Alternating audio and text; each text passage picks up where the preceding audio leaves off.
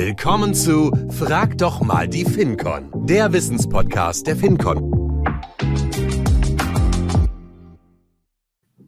Hallo zu einer neuen Episode von Frag doch mal die FinCon. Schön, dass du auch heute wieder dabei bist.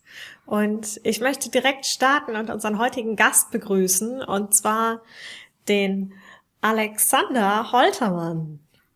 Hallo, Hallo Alex. Hi Mona, grüß dich. Schön, dass du da bist.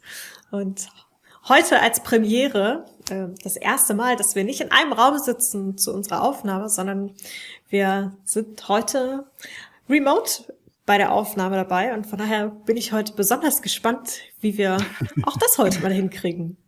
Genau. Technik, die begeistert, wenn sie denn funktioniert.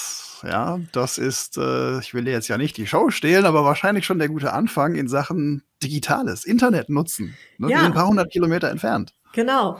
Und irgendwie hat sich das mit dem Internet wohl doch durchgesetzt, ne? Ja, ich habe mal gehört, das hat auch jetzt sonntags auf. Ne? Also ja. irgendwie so. Ne? Also man, man, kann auch äh, irgendwie mehr als nur von 9 bis 17 Uhr da was machen, habe ich mitbekommen. Das ist schon ziemlich cool, die Sache. Ja. Und genau darüber würde ich heute auch gerne mal mit dir sprechen. Ne? Ja. Was ist denn heute unser Thema?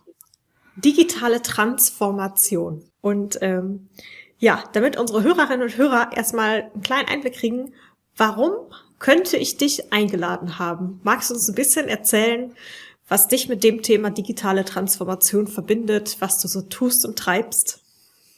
Oha, wie fasse ich das kurz? Also ich habe einen Computer und ich habe ein Handy. Reicht das? das ist zu einfach wahrscheinlich. Nein, äh, in meinem, meinem beruflichen Dasein habe ich viel mit Digitalem zu tun. Natürlich, äh, wie wir so ziemlich alle heutzutage ja ähm, im Büro am Rechner, das ist klar, heute irgendwie selbstverständlich und gehört dazu. Aber ich habe auch noch die ähm, ehrenvolle Aufgabe, unterrichten zu dürfen, und zwar konkret die Generation Y ähm, an einer Hochschule in Deutschland. Und da unterrichte ich unter anderem Digitalisierung, so ein Thema davon, und auch die digitale Transformation. Vielleicht kann ich deswegen das ein oder andere dazu beitragen. Ich bin sehr gespannt, was wir heute so ein bisschen als, ja, was wir für Themen heute äh, alles ansprechen werden. Und einen ganz wichtigen Punkt, finde ich, hast du jetzt unterschlagen. Du bist kein Podcast-Neuling mehr. Also von daher, auch das ist natürlich ein spannendes Thema, finde ich. Das stimmt, ja. Mit dem Thema an sich habe ich mich schon beschäftigt und auch mit einem Generationen-Podcast angefangen, zusammen mit jemandem aus einer der jüngeren Generation, die genau nach mir kommt. Ich gehöre zur Generation X. Mein Alter verrate ich jetzt nicht, kann man ja irgendwie ausrechnen. Ne? Aber ähm, ja, mein äh, Kollege, ähm, der gehört zur Generation Y. Und genau das ist auch der Podcast, den wir betreiben, X trifft Y. Und da besprechen wir alle möglichen Generationenthemen. Sehr, sehr cool. Vielleicht ist das Generationenthema dann auch noch mal irgendwann ein Punkt, den wir hier mit aufnehmen. Ähm, wir wollen uns aber dann heute natürlich wirklich dann mal nur mit dem Thema digitale Transformation beschäftigen. Bevor wir aber in die Thematik einsteigen, habe ich natürlich auch für dich drei Fragen mitgebracht. Oh je. So. Jetzt darfst du ganz spontan überlegen, welche Antwort du uns dafür parat hast. Und zwar die erste. Wo möchtest du unbedingt mal hinreisen? Wow. In der Schule hatte ich den, den Spitznamen äh, der, der Globetrotter, weil ich schon zu Schulzeiten extrem viel gereist bin. Ähm, und ich war auch schon auf fünf Kontinenten, ah nee, sechs sogar. Der siebte fehlt mir noch, die Antarktis, dann habe ich so alle. Ähm, ja, spontan, oje, oje, oje. Taj Mahal, sage ich. In Indien war ich noch nicht. Taj Mahal. Ja, ja cool. Ist auf jeden Fall, glaube ich, ein Kontinent oder ein Land, wo du auch mit dem Thema digital viel in Berührung kommen kannst. Ne? Oh ja, definitiv. Sehr cool. Wir freuen uns auf die Bilder. Jawohl. Die zweite Frage. Wenn dein Wecker läutet, bist du der Typ, der auf die Schlummertaste drückt oder springst du sofort aus dem Bett? Oh, noch viel schlimmer. Ich wache immer vorm Wecker auf. Uh. Ich habe ihn zwar eingestellt, aber ich gehöre echt zu den Leuten, die es nicht lange im Bett aushalten, weil ich einfach so viel im Kopf habe die ganze Zeit. Und äh, hm, da, also das muss schon wirklich, da muss ich eine ganz lange Nacht gehabt haben, dass mich der Wecker dann störte, dass ich dann wirklich mal auf die Schlummertaste drücke. Aber sonst, nö, vorm Wecker. Auch eine gute Antwort und der ein oder andere wird dich wahrscheinlich eher darum beneiden, dass du nicht erst mit dem Wecker aus dem Bett gequält wirst. und die dritte Frage. Jetzt gehen wir so ein bisschen ins Tierische. Oh. Wenn du einen Papagei als Haustier hättest, was würde er bei dir lernen zu sagen? sei still, sei still, sei still. Wahrscheinlich das. Ich glaube, der würde mir beibringen müssen oder, oder mich daran erinnern, halt die Klappe, du redest zu viel. Ja. Okay, dann übernehme ich heute mal hier den Part, zwischendurch zu sagen, wir müssen hier mal zum nächsten Thema kommen, ne? Gerne. Wunderbar. Dann haben wir die drei Fragen an dich schon mal abgehakt. Ähm, und tatsächlich starte ich jetzt direkt mit einer vierten Frage, aber dann schon im thematischen Umfeld. Wir haben gesagt, digitale Transformation ist das, worüber wir heute sprechen möchten. Alex, kannst du das mal so ein bisschen runterbrechen? Was genau steckt denn jetzt dahinter? Ja, gerne. Ähm, jetzt musst du mich wirklich rausbremsen, nicht, dass ich jetzt eine Vorlesung halte, sonst sind wir in einer Stunde noch nicht so durch. Ich versuche es mal ganz kurz und knackig zu machen. Also, ähm, wir haben im Deutschen oftmals eigentlich zwei Begriffe. Wir reden von der Digitalisierung und wir reden von der digitalen Transformation. Und in der Politik wird oft davon gesprochen, dass es sich um die Digitalisierung handelt. Das muss man da mal ein bisschen aufräumen. Ähm, Digitalisierung bedeutet eigentlich nur eine Automatisierung von Geschäftsprozessen. So, das ist so der, der erste Punkt. Aber man muss noch einen Schritt weiter zurückgehen in der Historie. Vor der Digitalisierung gab es noch, das ist ein bisschen ungünstiges Wort aus dem Englischen übersetzt, die Digitisierung, ja, Digitization im Englischen. Gemeint ist damit, dass überhaupt erstmal so analoge, also sprich Papier, auf dem Bildschirm erscheint das hat ja mit einem Prozess noch gar nichts zu tun. Also ich wirklich übersetze etwas von einem haptischen Papier in einen, ja, etwas, das ich nicht mehr anfassen kann, es sei denn, ich fasse den Bildschirm an. Aber also ich scanne ein, oder? Ja, zum Beispiel. Das ist dieser erste Schritt. Genau, so ganz banal. Das waren von mir aus noch so die 80er. Ja, da kann man das sagen. In diesem Kontext war das große böse Wort wegrationalisieren. Ja, diese neue Technik. Man sprach noch nicht mal von digital. Ähm, diese diese äh, EDV hieß das da noch. Ja, die raubt uns die Arbeitsplätze. Das war so dieses Jahrzehnt.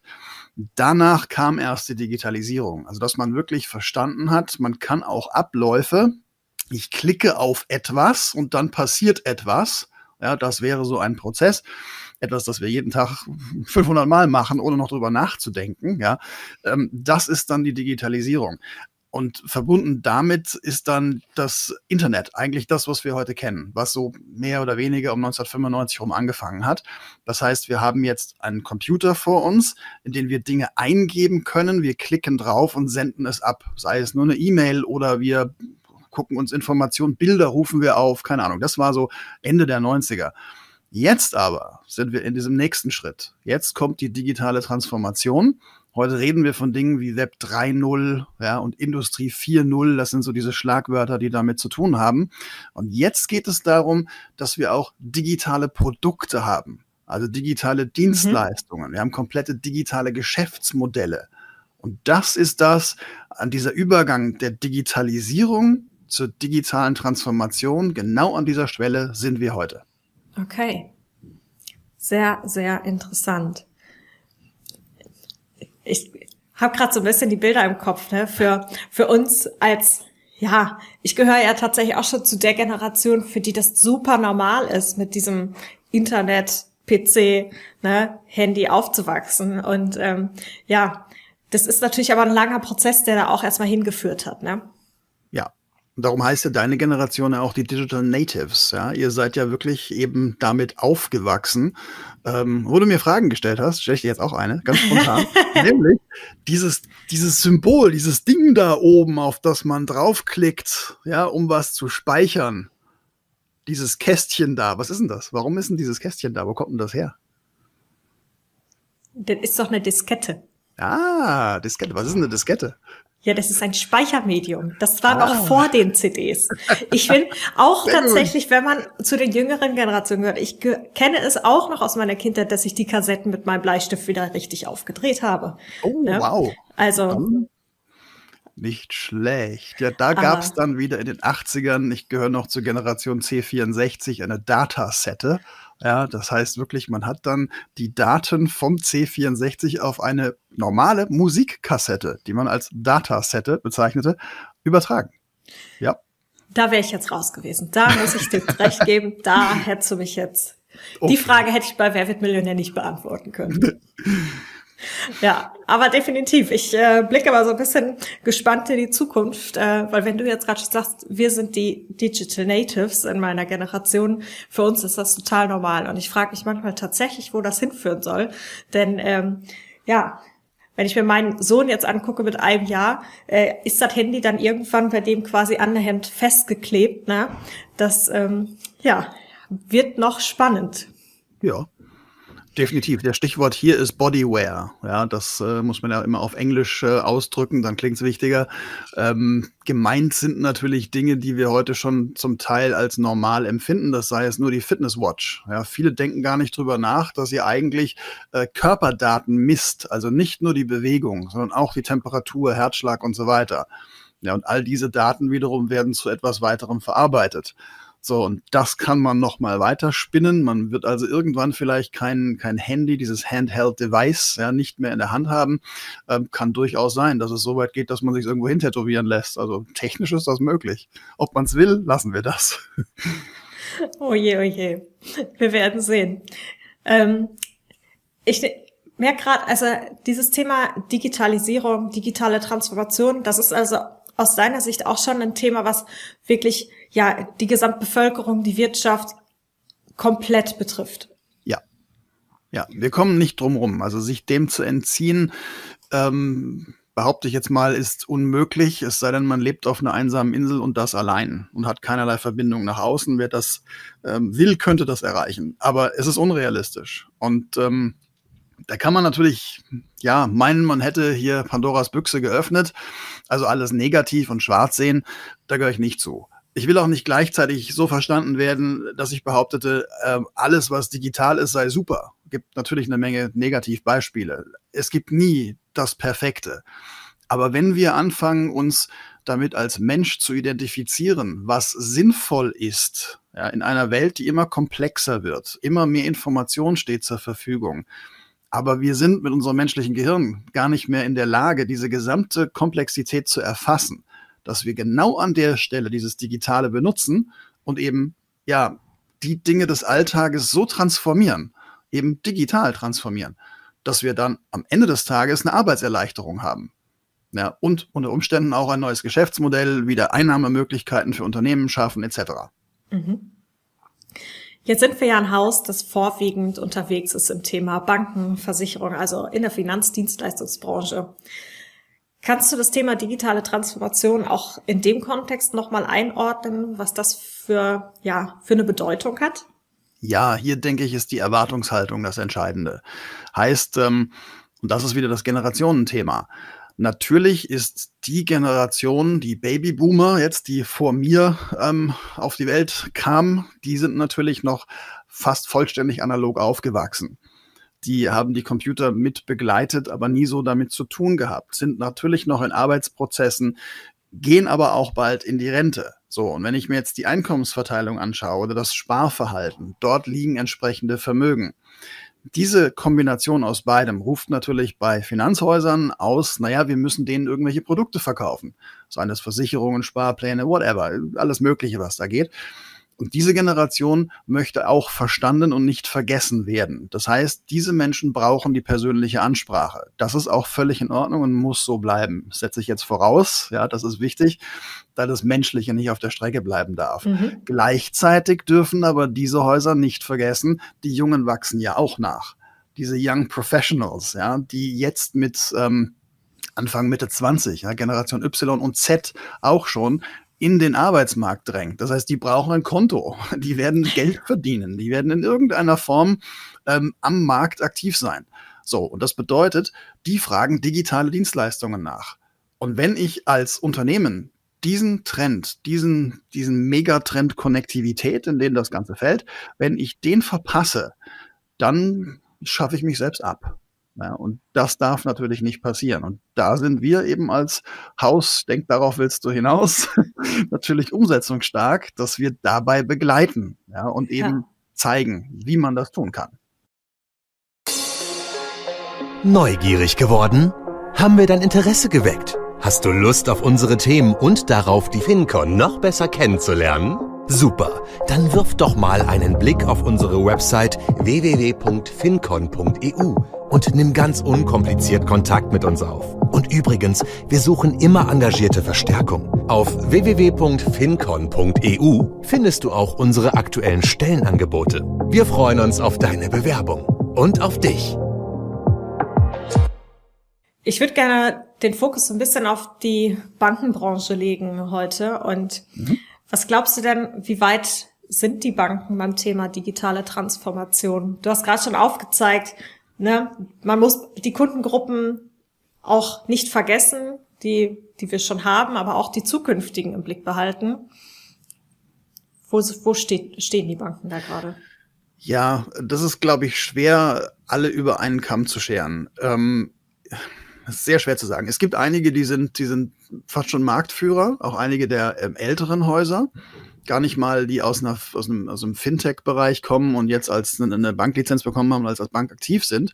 Gar nicht mal die meine ich, sondern es gibt tatsächlich ältere Häuser, die im Haus verstanden haben, dass sie etwas tun müssen und sind Vorreiter. Die sind sehr gut.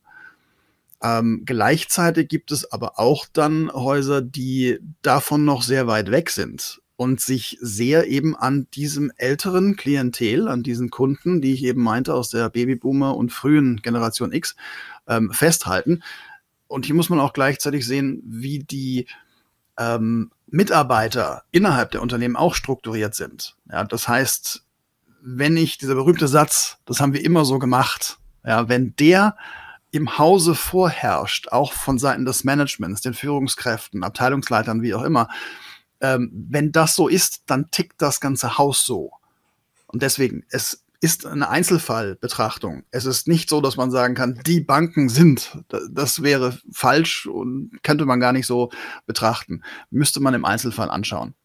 Mhm. Also es gibt welche, die sind schon wirklich auf einem richtig guten Weg oh ja. und andere müssten eigentlich jetzt wirklich mal ganz dringend ins Doing kommen. Definitiv ja. Mhm. Was sind denn Erfolgsfaktoren, über die wir hier sprechen, wenn man das Thema angeht? Erfolgsfaktoren, also wie man da hinkommt oder was es denn dann auszeichnet? Von welcher Richtung kommst du mit der Frage? Ich würde damit starten, was sind Erfolgsfaktoren, die dazu führen, dass die, hm. dass die digitale Transformation überhaupt gelingt? Dass man es erreicht. Ähm, ja. Ich glaube, das kann man mit einem Wort oder zwei Wörtern, aber einem Begriff auf den Punkt bringen, das digitale Mindset. Ja, ist da meine Meinung zu, wenn man dieses digitale Mindset nicht hat, dann ähm, ja, hat man schon verloren. Ja? Also um es ein bisschen zu erklären. Ein, was bedeutet ein digitales Mindset? Also mhm. es ist mhm. eine Einstellung gegenüber digitalen Dingen. Wenn ich selbst privat ein Handy habe, äh, über Facebook mir die Informationen meines Ortes aufrufe, über Amazon Dinge bestelle, das heißt noch nicht, dass ich deswegen ein digitales Mindset habe. Ich benutze ein Tool. Ich gehe damit um, weil es gerade passt. So. Okay. Bezogen auf den beruflichen Kontext allerdings muss ich weiterdenken. Da ist es sehr oft so, dass wir eine Fehlerkultur in Deutschland haben, in unserer eigentlich sogar westlichen Zivilisation haben, dass wir glauben, oh Gott, ich mache etwas falsch, ich probiere es lieber gar nicht erst, da könnte ich was anrichten, von dem ich keine Ahnung habe, und mhm. habe ich irgendwelche Repressalien, was weiß ich, bis hin zu einer Abmahnung, keine Ahnung. Das sind menschliche Ängste. Und die sind völlig okay, die sind richtig, die sind wichtig, dass wir die haben. Aber an der Stelle kommt die Führungskraft ins Spiel, die sich dann damit auseinandersetzen muss, was brauchen die Mitarbeiter. Die Mitarbeiter brauchen mhm. eine neue Software. Nach dem Motto, hier habt ihr eine neue Software, viel Spaß damit, ja, habt ihr eine Schulung, ja, dann und dann, vier Stunden, ihr wisst Bescheid das reicht nicht. Mhm. Sondern was verstanden werden muss, ist das Warum. Warum tue ich das jetzt? Warum soll ich diese Software benutzen? Ich habe doch vorher das über Papier gemacht. Es ging doch auch. Der Kunde war doch auch glücklich. Das muss sich ändern und dann mhm. habe ich mhm. auch eine Mindset-Veränderung, nämlich dahingehend, okay, jetzt benutze ich es am Computer. Was bedeutet das denn für das Unternehmen? Also eine, so eine kleine unternehmerisch denkende Komponente, die muss ja. einziehen. Ich fand es gerade total interessant, dass du das Thema Fehlerkultur mit dem digitalen Mindset in Verbindung gebracht hast. Habe ich so tatsächlich vorher noch nie in einem Kontext gesehen. Okay. ja, also, ist, ist, ist aber wirklich so. Dass, dass, ähm, wenn ich nicht Dinge probieren darf, ja, du hast selbst was von deinem Sohn vorhin gesprochen, der ist nun äh, klein, ja.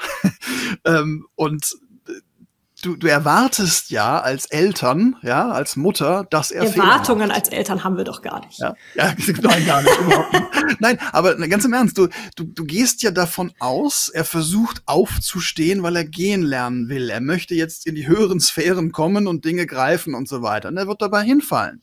Ja. Das verstehst du. Das ist selbstverständlich. Ja. So, und warum, wenn wir doch den Kindern diese Chance geben, warum tun wir das nicht auch mit unseren Kollegen? Ja, ich kann doch nicht erwarten, indem ich sage, hier ist die neue äh, Info, lernst ein bisschen, klickst ein bisschen rum und weißt Bescheid. Nein, damit mhm. ist die Unsicherheit nicht weg. Ja, und da ist eben die Angst davor vorhanden, Fehler zu machen und schon ist Ende. Mhm. Und da müssen wir die Menschen abholen. Und dann, ich erzähle mir gerade so ein bisschen die Geschichte, dass dann ein Mitarbeiter natürlich auch da sitzt und denkt, okay, ich darf, dass wenn ich das jetzt mache, muss das richtig sein. Dann muss ich Nein. das können. Und dann ist aber die Angst, dass da Fehler kommen, natürlich so groß, dass ich es erst gar nicht probiere. Richtig. Auch wieder menschlich, verständlich. Ja. ja. Aber an der Stelle, der, der Kunde, der mir gegenüber sitzt, ja, der ist doch auch nur in Anführungsstrichen Mensch. Der ist ja nicht, nicht mehr oder weniger. Das ist ein Mensch. Das heißt, wenn ich dem sage, hören Sie zu, ich bin neu hier oder beziehungsweise das, das, womit ich mich jetzt beschäftige, ich bin seit 20 Jahren hier, aber das, wovor ich jetzt sitze, ist neu für mich. Lassen Sie uns doch mal auf eine Entdeckungstour gehen. Ja, gucken wir doch mal, was dabei rauskommt. Wenn es schief geht, na, dann hole ich einen Kollegen. Wir kriegen das schon irgendwie hin. Das ist ja. eine Frage der Verkaufstaktik. Ja, und der Technik kommen wir damit nicht vorbei. Aber genau das so zu verkaufen, ist dann natürlich auch eine Frage, mit was für einer Einstellung und mit welcher ja. Sicherheit gehe ich daran, ne? Ja. Und genau. du hast eben so gesagt, der Mitarbeiter sagt im Zweifel, ich habe das doch immer so gemacht, hat auch funktioniert. Ich glaube tatsächlich, wird auf Dauer nicht so funktionieren, oder? Diese Einstellung meinst du? Ist ja. immer weiter so zu machen, wie es bisher war genau das ist der Punkt. An der Stelle brauchen wir eben einen Wandel. Ja? Wandel bedeutet Veränderung. Und von Veränderungen, das ist auch wieder menschlich, ähm, haben wir Angst. Wir sind Gewohnheitstiere aus der tiefsten Steinzeit und noch früher kommend.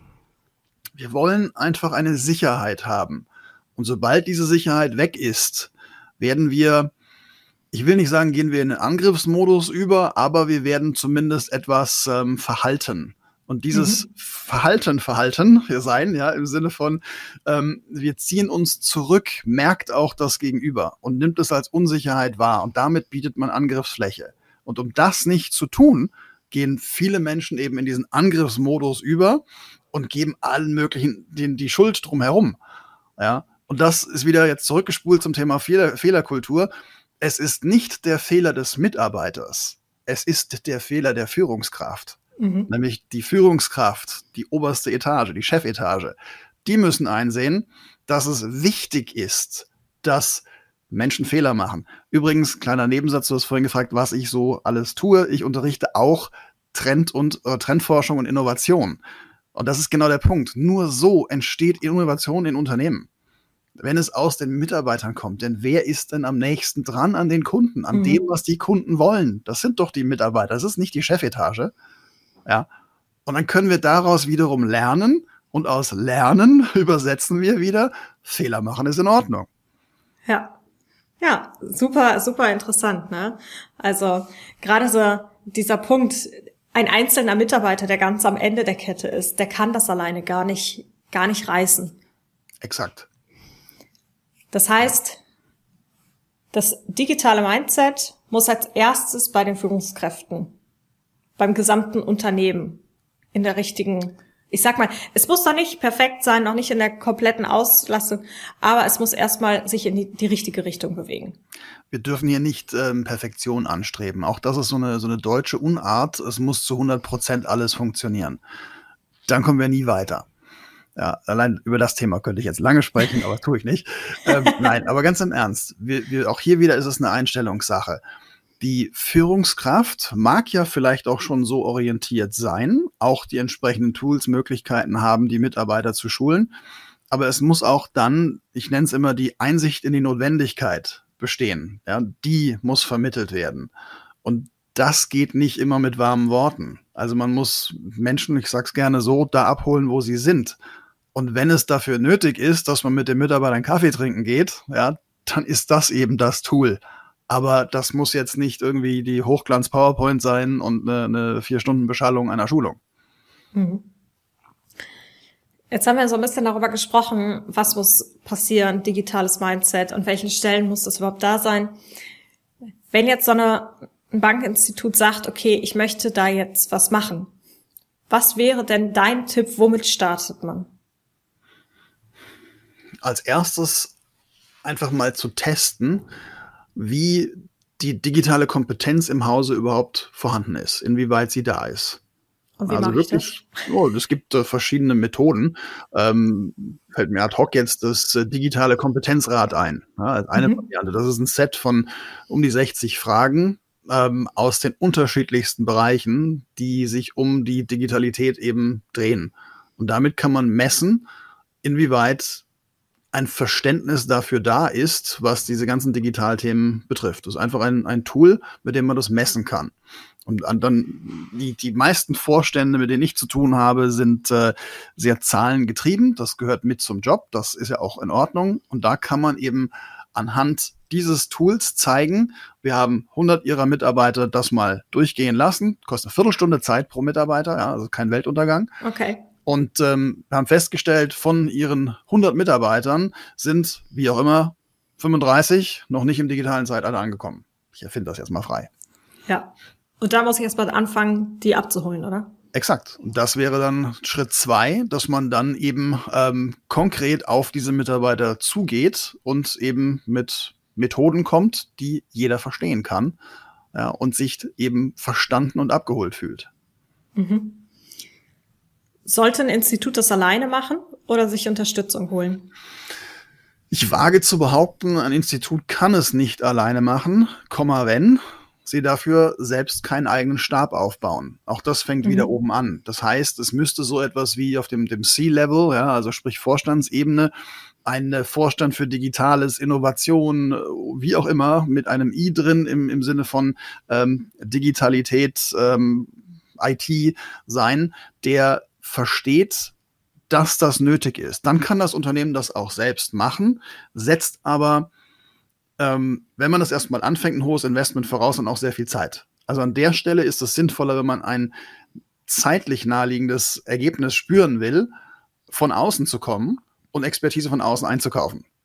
Von der FinCon zum Beispiel. Ja, Anwesende, über Anwesende spricht man nicht, oder wie heißt das? Nein, Nein, im Ernst, ja, natürlich. Ja, genau das ist ja unsere Stärke, was die Umsetzungsstärke betrifft, dass wir da auch sehr schnell entscheiden oder erkennen und dann entscheiden können, wie man vorangeht. Speziell maßgeschneidert auf das jeweilige Bankhaus.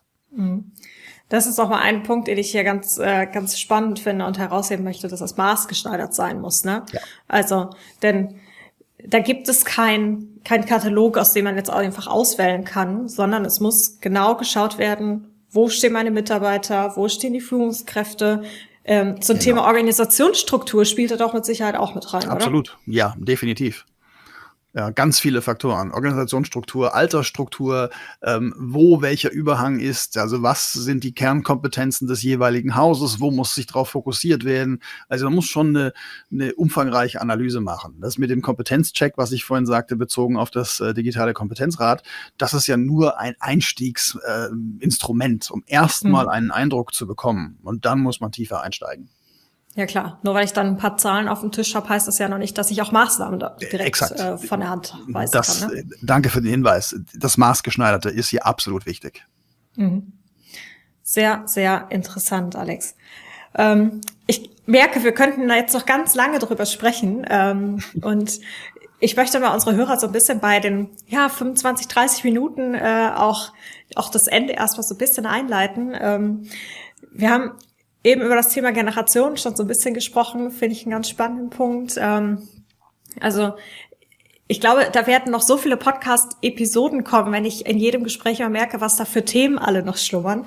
Ähm, mein Themenspeicher wächst und wächst. Ähm, also da wird noch ein bisschen was kommen. Äh, möchte aber für heute tatsächlich erstmal sagen, vielen Dank für diesen Einblick. Und äh, es war, hat mich sehr gefreut, dass du heute unser Gast hier auf unserer heute virtuellen Couch warst sehr, sehr gerne. Meine Freude und danke. Ich habe das immer auf Englisch im Kopf. Thanks for having me. Wie sagt man das auf Deutsch? Danke, danke, dass ich dabei sein durfte. Mein ja. Zu viel in dieser englischen Welt. Ja. Auch Dank. das ist so ein Thema von Digitalisierung. Ja. Bringt es auch Richtig. mit. Ne? Genau. Wunderbar. Alex, vielen Dank und äh, ja, ich freue mich, wenn du auch in der nächsten Episode wieder einschaltest und ähm, gespannt dazu oder uns gespannt zuhörst, was dann für ein Thema auf dich wartet.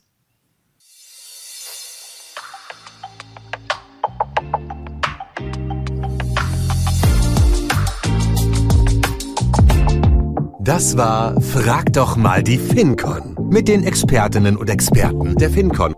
Wir lieben Umsetzung.